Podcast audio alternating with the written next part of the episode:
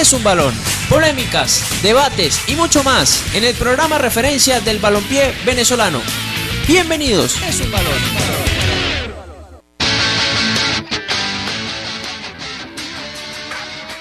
Hola, hola, ¿qué tal? Muy buenas tardes para todos. Bienvenidos a una nueva edición del Mundo es un balón. Hoy jueves 15 de abril del 2021 tenemos las 4 y 1 minuto. Estamos completamente en vivo a través de nuestra página www.radiodeportes.com.be.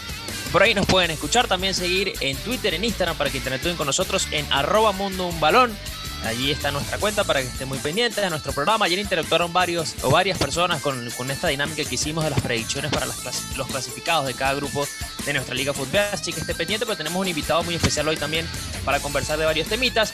Como siempre, la producción está Alejandro Martínez Campos, la señorita María Alexandra Bermúdez, el señor Javier Semeler en los micrófonos, Elías López, Fabricio Cusola, Mario Sánchez, Raulito Zambrano y quien les habla Carlos Quintero para este nuevo programa del mundo es un balón. Estamos totalmente en vivo. Muchachos, ahorita les voy a dar eh, la, bienvenida a los muchachos, ya ellos se irán presentando cada uno cuando vayamos con el, con el entrevistado, porque ya lo tenemos en línea, y se trata del presidente de Atlético Venezuela, el señor Rubén Villavicencio, a quien le agradecemos enormemente que nos haya regalado estos minutos eh, para conversar con nosotros, siempre dispuesto para, conversar con nosotros. Y bueno, darle la bienvenida, señor Rubén, a, este espacio, El Mundo es un Balón, eh, como siempre un gusto, y, bueno, hablar de, de Atlético Venezuela, ¿no? El año pasado una temporada bastante complicada, que no terminó de la mejor manera y que bueno, hoy este, en esta oportunidad eh, eh comienza un nuevo andar y, que nos cuente ¿no? sobre prácticamente sobre ese presente de, Atlético Venezuela ¿no? y lo que fue el pasado. Saludos cordiales muchachos a todos, este, gracias por la oportunidad y bueno, en medio de, esta situación convulsa que estoy viviendo yo, que tengo COVID, de todas maneras me, me, me resulta muy difícil evadir en, las vísperas del arranque de un torneo, el, el hecho de, no hablar a los medios sobre el equipo, ¿no? sobre lo que sucedió, lo que ha sucedido y lo que está por, por acontecer en función del Atlético de Venezuela en medio de la situación que estamos viviendo. Sí. Y, Rubén, un gusto saludarte. Por acá te, te habla Elías López. No sé si, si me escuchan por allí bien. Bueno, primero agradecerte por acompañarnos y, y obviamente esperar que de pronto pues pues, pues te mejores y, salgas de esta situación. Si hablamos del inicio del torneo para, para Atlético, yo creo que, la primera pregunta, al menos que, me viene a la cabeza, es, Rubén, ¿quién va a estar al mando del Atlético Venezuela? Porque terminó el torneo pasado estando Jair eh, al mando. Entiendo que, José Hernández podría estar por allí, pero quería aclarar contigo si va a ser José o va a ser Jair el entrenador este año. Mira, ¿qué, ¿qué, es lo que sucede? Nosotros, desde el año 2019, eh, el equipo viene con una situación económica muy comprometida. Y nosotros hicimos una planificación en el 2019, ni siquiera se veía en el horizonte la posibilidad de que existiera una pandemia. En, eso era, era una utopía pensar que algo tan desastroso viniera a pasar. Hicimos un planes y, unas predicciones financieras eh, y proyectamos un, un, equipo que en mis criterios sigo defendiendo que era un proyecto altamente competitivo, que por diferentes situaciones eh, no, no, terminó de cuajar. El, estábamos, enfrentamos un torneo atípico en mi concepto antinatura, del hecho de, de vivir en una burbuja. La gente solamente presta atención en el momento del juego, pero estamos hablando de que seres humanos, 50 personas vivieron confinadas en un hotel por más de dos meses y medio y eso genera una cantidad de situaciones tan, tan, absurdas, tan absurdamente diferentes al fútbol. Eh, te digo cosas como que los jugadores ni siquiera podían reunirse porque nosotros teníamos a un jugador por cada una de las habitaciones. Y entonces para que se reunían solamente en el momento de la comida, en el momento de los entrenamientos, en, en la mitad de la mañana, en la comida del mediodía, después en las activaciones del mediodía en la comida de la noche y a sus habitaciones. Esto, generó que los, equipos prácticamente ni hablaran ni se comunicaran, estuvieran más pendientes, más conectados con, otra, con el mundo exterior por, por videojuegos o por, por, otra, por teléfono. Lo cierto es que fue un torneo que, que jamás supimos cómo, cómo, cómo manejarlo. Teníamos muchas cosas en contra, teníamos pensamos que teníamos cosas a favor, pero no, pero no, no jugaron a favor. Y bueno, este, lo cierto es que terminó, terminó un torneo este, muy, muy comprometido en donde se nos fueron patrocinantes, donde compromisos económicos que tenían con nosotros no se nos cumplieron.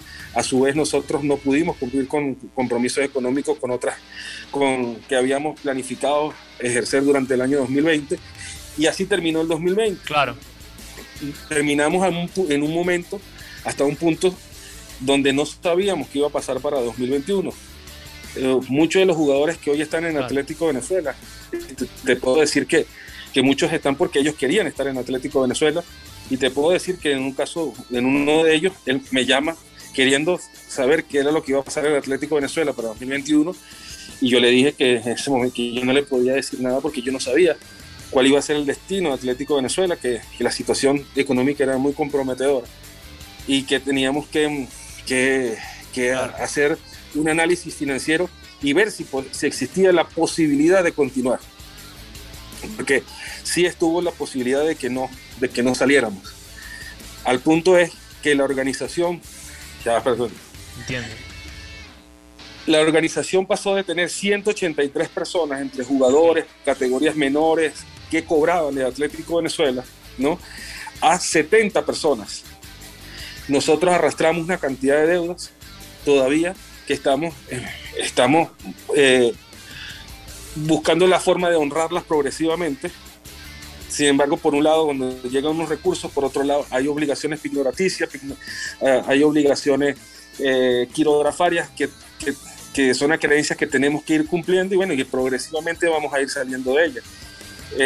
algo que no podemos, hay gente que no, que no entiende cómo es posible que se pudo armar un equipo teniendo eh, las deudas que se tenían. Sin embargo, yo lo que les di, las pocas personas con que uno pudo hablar esta situación, le digo, una empresa que se encuentre comprometida económicamente, llamémosla, eh, en una situación de quiebra, el, el, hay un capital de trabajo que se tiene que reservar para la continuidad operativa. En este caso, nuestro capital de trabajo terminan siendo los, contratos de los jugadores y, no esperando en que sea un milagro que lo que vaya a suceder este año lo que nos salve de, de, honrar todos los compromisos. Nosotros hicimos contrataciones con pagos trimestrales en donde nos va a permitir cierta flexibilidad de ir honrando los compromisos pasados, porque sí tenemos mucha, mucha presión de jugadores a que se les, que se les sigue debiendo eh, dinero y poder afrontar el torneo que viene. ¿Qué sucedió?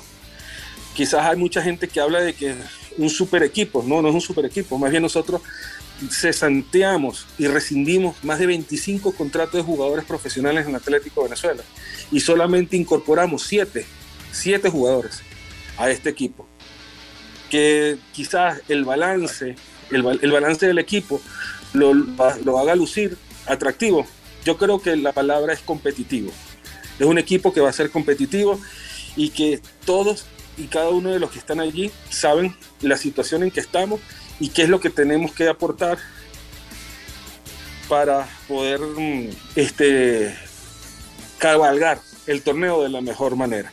El tema del cuerpo técnico, nosotros todavía no hemos podido honrar el compromiso con el cuerpo técnico saliente anterior y por tal razón nosotros no hemos podido anunciar el, el nuevo cuerpo técnico y este, ni tampoco eh, el cuerpo técnico, el, nuevo, eh, nuevo cuerpo técnico y el que ha estado trabajando con nosotros, este, no se va a presentar, producto de que eh, es, es un, él representa a un, a un, él representa para el grupo, para el gremio de los, de los directores técnicos a un, un elemento importante y que no, o Tú sabes que en esos momentos normalmente uno que termina haciendo eh, internamente hay unas maneras de resolucionar situaciones para que el técnico esté en la raya y eh, nosotros no vamos a hacer eso. Nosotros vamos a, claro.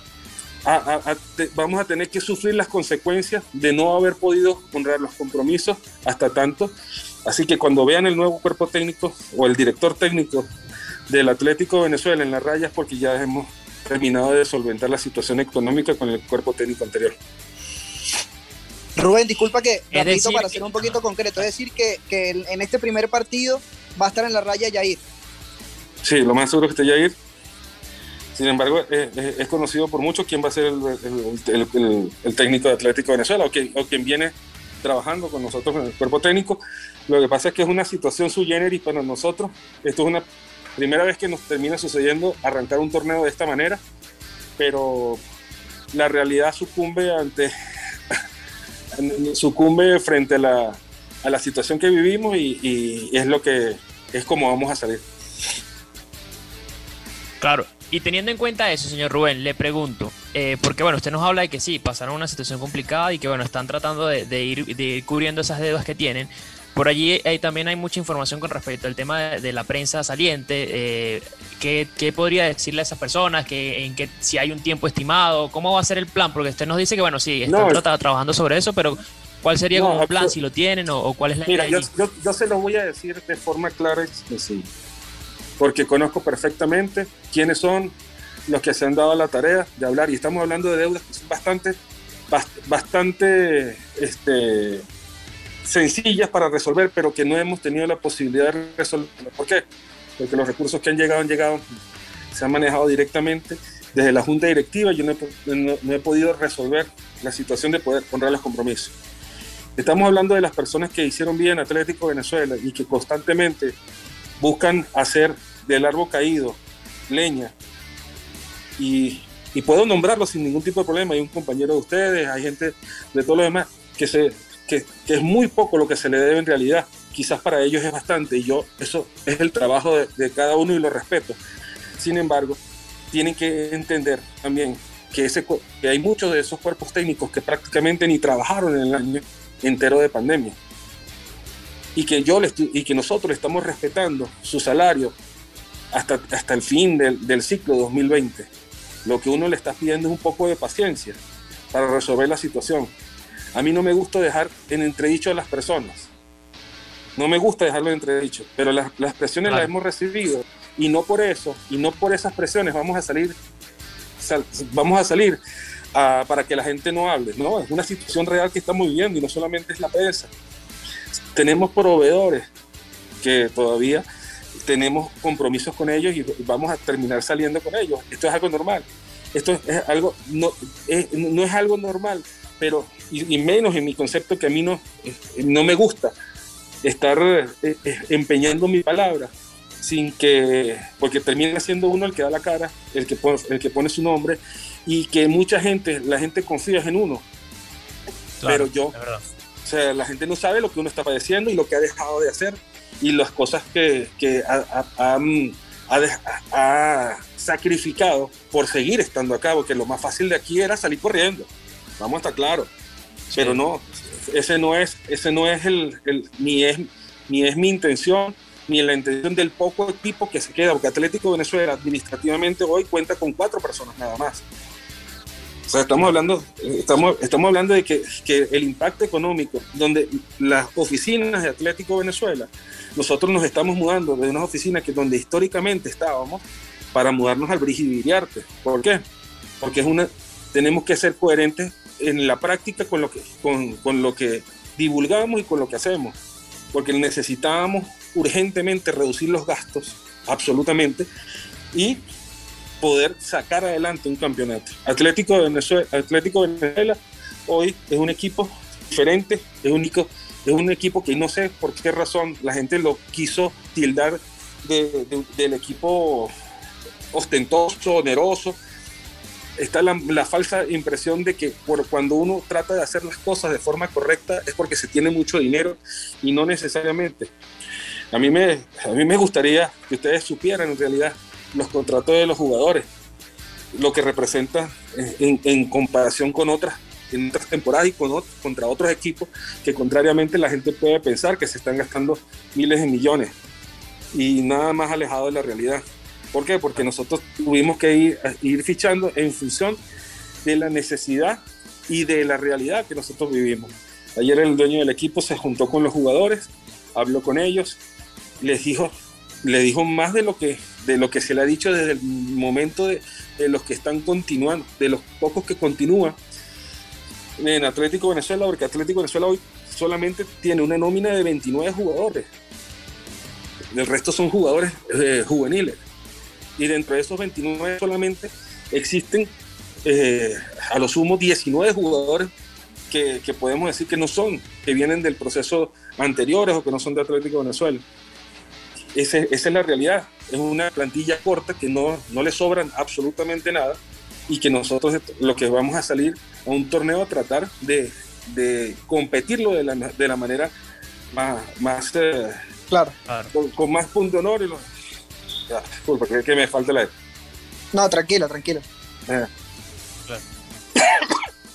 no tranquilo. No, la, la, la, la, idea es, bueno, sí eh, si a eso le, si a eso aunamos que nosotros tenemos una inversión importantísima que estábamos haciendo en el Estadio Nacional Brigio Villarte y que por razones de destino nuestro socio en el comodato no ha podido terminar de honrar compromisos y que hemos tenido que hacerle frente a nosotros. Eso, eso ha sido complicado para nosotros, o sea, muy, muy complejo, en donde la gente quizás no está obligada a saberlo, pero, pero quizás aquellos que opinan de más, porque no conocen la realidad de lo que hay detrás de un partido de fútbol, sino que sencillamente saben lo, eh, que se ve en la pantalla, no saben los sacrificios que hay de los jugadores, de cuerpos técnicos, de, personal de prensa y una cantidad de gente que, que, no solamente Atlético de Venezuela, digo que he conocido de primera mano situaciones para, este, en donde muchísimos de nuestros equipos están padeciendo por situaciones de reestructuración económica producto de la, la realidad que estamos viviendo. Recuérdense que la Federación Venezolana de Fútbol, claro. ni, ni Conmebol, ni ningún organismo del Estado les da dinero a los, clubes de fútbol. Y que hoy, en, una pandemia donde todo el aparato económico del país está paralizado, lo menos, lo menos que tú puedes conseguir es un patrocinio de una empresa que, que soporte una actividad de este tipo. Y por tanto, cada vez el, el que existan inversores en el fútbol son personas que están sacrificando recursos para, de, de su peculio, de su familia, de su patrimonio para la actividad del fútbol, para la actividad del fútbol.